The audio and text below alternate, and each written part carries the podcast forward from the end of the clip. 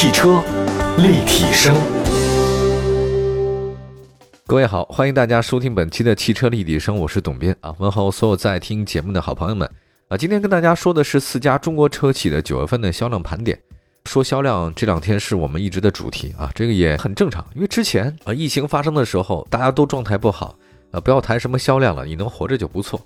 但现在呢，好像疫情基本上已经有得到很好的控制，当然局部地区可能还是有一些。呃，但总的来讲，这个趋势非常好，所以大家呢开始纷纷的晒一下自己的这个复苏的数据啊，卖了多少车啊，收入多少，是同比啊还是环比啊之类的，这个开始做比较了。销售是非常重要的，呃，我一直觉得也是，就是一个东西它能够好，至少有两点啊。第一点呢，就是说你东西的质量首先得好，对吧？产品质量你首先得过得去啊，这是第一个。第二个的话呢，销售得好，就是你这个东西得让更多人知道，得卖得出去。如果你有这两点的话呢，基本上能成为爆款。有任何一点，或者你产品好卖的不好，或者说你产品不行，但你卖的特别好，也都可能成为不错的产品啊。但是能不能成为爆版就不好说了。那我们来看一下，今天我们这四家车企啊都有谁？呃，目前我们看一下已经公布销量的车企啊，除了一马就是一汽马自达下跌以外啊，到目前为止所有的汽车品牌都实现了销量增长啊，这还是挺独特的一件事儿。我们今天盘点的话呢，是四家，挑了一下四家中国车企啊，看看一下表现。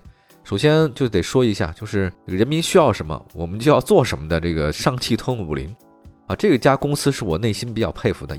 十月九号，上汽通用五菱官方公布了九月份的销量成绩，数据显示，上汽通用五菱整体销量达到十七万六千辆，同比增长百分之二十，已经连续六个月实现销量的同比增长。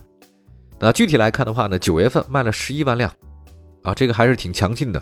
这个五菱品牌卖了十一万八千辆啊，同比增长百分之三十六。这个销量上涨，据说是因为有新产品吧。九月二十八号，有一个五菱全球银标的首款旗舰车型叫五菱凯捷，正式的开启预售了啊。这个车确实是亲民的价格呀，啊，实用的太好了。当天据说是下订单两千辆，累计突破订单一万多辆。我看了一下这个凯捷哈，它的英文呢叫做 Victoria。也正好跟那五菱宏光五菱它那个 V 的标志是一样的啊，中间一个菱形，然后两边呢是两个翅膀，就像是一个 V 一样。那么类似于这样的大 V 的前脸的话，还有谁啊？就大家想想看，天籁嘛，天籁其实也是嘛，大 V 型脸，不过它那 V 底下那个横杠稍微有点粗啊，没有那么明显。还有谁啊？劳斯莱斯嘛，劳斯莱斯胜利女神啊，胜利女神其实就耐克嘛，它那个整个那个背啊，那个就是一个大翅膀啊，飞上去的，这很漂亮。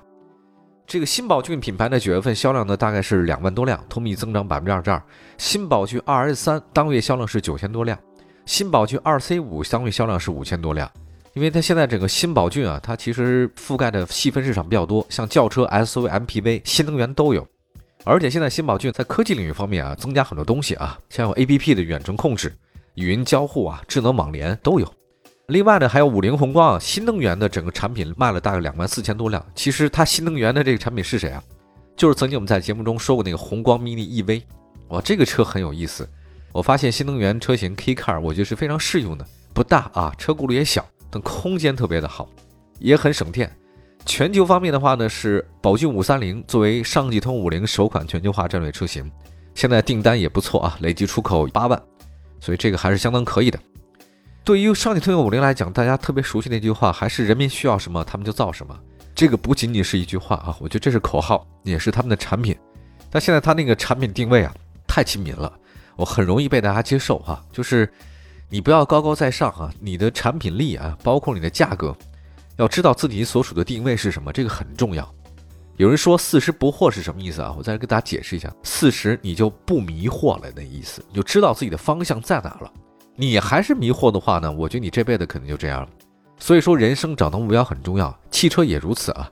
你生产什么样车，你针对什么样人群，一定要明晰的把握。你不可能一款车什么人都喜欢，那你这做梦。没有任何一款车是从六岁到六十岁人都喜欢。六岁的小朋友喜欢最什么？喜欢什么车？六岁的小朋友最喜欢的是公共汽车，好或者那挖掘机，对吧？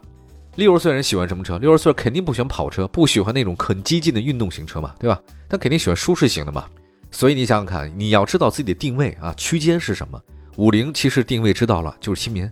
这个定位收到了很积极的市场反馈啊。据了解，在保证下一步产品的性价比同时，提升品牌力也是五菱的一个长远目标。这是上汽通用五菱。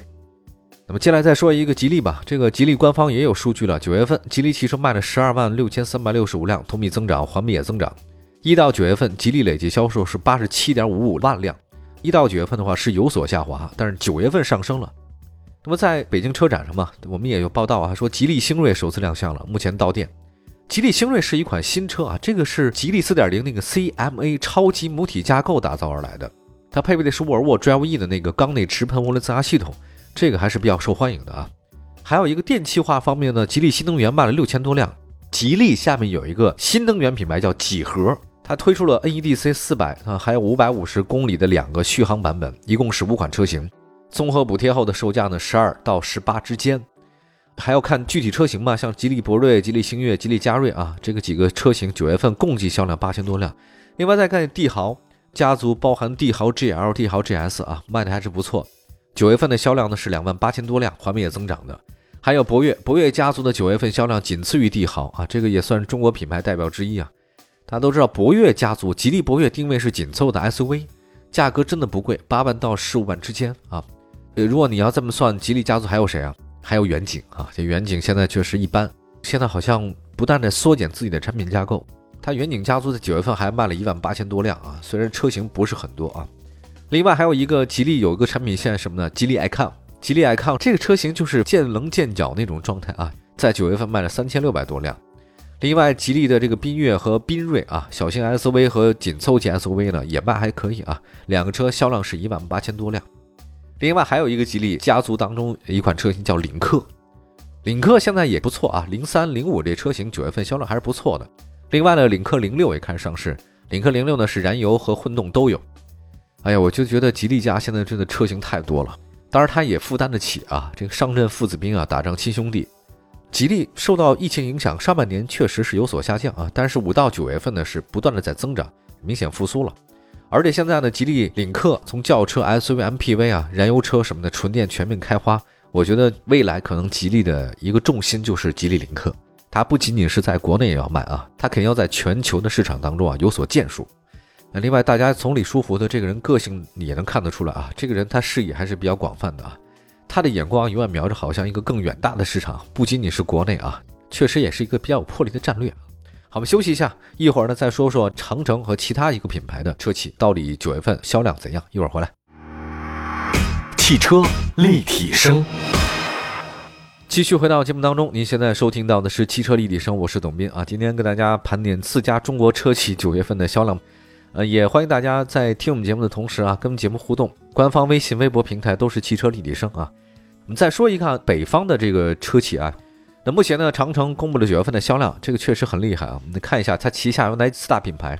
一个是哈弗，一个是欧拉，还有 V，还有长城皮卡。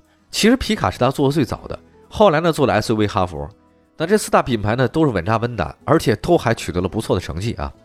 长城汽车在海外的销量也是不错啊，九月份海外销量也环比、同比增长都是很多，虽然七千多辆啊，但是这是很好的一个突破。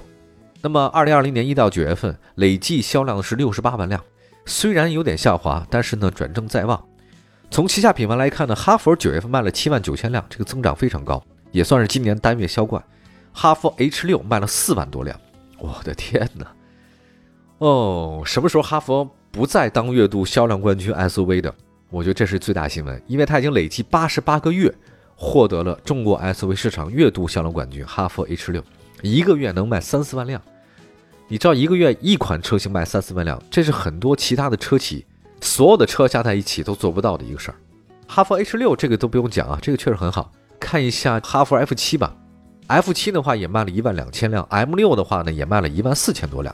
再来看 V 啊，V 这个车确实很拉风啊，九月份卖了九千多辆啊，其中 VV 六五千多辆，VV 五和 VV 七各自也有增长。欧拉品牌的话，都卖了六千多辆，同比增长百分之两百五十三啊！这不因为之前它刚推出来嘛，尤其是欧拉黑猫啊，我比较喜欢这个欧拉黑猫，白猫黑猫啊，它卖得出去，它就是好猫，也卖得不错，同比增长很多。皮卡其实大家常听节目就知道了，这个是很多纯爷们儿直男的这个最爱啊。什么时候我就有一个梦想啊，就是不要有人太多约束啊，自己开这个皮卡，这大江南北呢，没没事就溜达去。后面那个斗里面啊，放着自己各种喜欢的东西，吃的喝的啊，大包小包，困了时候呢，就直接在那个后斗上一睡；爱玩的时候呢，就直接开着走。路边看到什么好玩的东西的话，买了东西往这个斗上一扔，多潇洒的一种生活方式啊！我太爱皮卡了。长城皮卡九月份卖的也不错，两万多辆，同比增幅高达百分之六十七，连续五个月月度销量破两万，市场占有率其实长城皮卡占了百分之五十了哈，这个确实很强。其实另外再个长城炮吧，这个皮卡月销一万多辆，连续五个月销量过万，再次夺得皮卡市场的销冠，就是长城炮。其实长城啊，之前它目标是什么呢？就是今年完成一百零二万辆。前三个季度过去之后，完成百分之六十六了。那么长城汽车呢，在那北京车展上有哈佛大狗商用的电装炮啊，还有包括哈佛初恋欧拉好猫。我觉得凭借上述的优势，长城汽车很有可能在年底啊百万辆突破啊，让外界应该也会惊喜啊。那接下来再说说这个长安汽车啊，一个是长城，一个是长安。长安怎么样呢？日前长安汽车公司公布了九月份的销售快报，数据显示，一个月呢卖了二十万辆，同比上涨。二零二零年前三季度的话呢，卖了一百三十七万辆啊，这个累计还是不错的。其实大家不要觉得长安只有这个长安马自达、长安福特，很多啊，朋友们，有重庆长安，有河北长安，有合肥长安，还有长安福特、长安马自达，这个都有的。在尤其是 SUV 领域当中啊，长安 UNI-T 当月卖了一万多辆，连续三月销售破万。尤其是长安 CS 七五，七五啊销量是两万五千多辆，差点把哈弗 H 六拉下马的。另外呢，长安 CS 五五卖了一万两千多辆，CS 三五呢卖了七千多辆。另外，轿车领域，长安逸动九月份卖了一万八千多辆，长安睿城 CC 卖了三千五百多辆。合资方面的话，长安福特卖了两万七千多辆。我觉得其实长安福特好像竞争力确实不够高哈，倒跟长安没什么关系。我觉得这是福特的问题。另外，长安马自达九月份卖了一万四千多辆，都还是不错。就马自达就是长马比一马好。我看了一下相关的数据，显示啊，长安汽车下一步的主攻对象是新能源，而且据说长安新能源在二零二二年推出以纯电为主的技术平台啊，大家都搞纯电了，咱们要摆脱石油依赖嘛。之前好像我们一直对这种新能源车型啊，呃，很多专家想过说未必会有那么受欢迎，因为充电是个很大的问题啊，你要找充电太痛苦了，不像汽油加油站随时都可以，这布局很完善，全世界都可以来回走。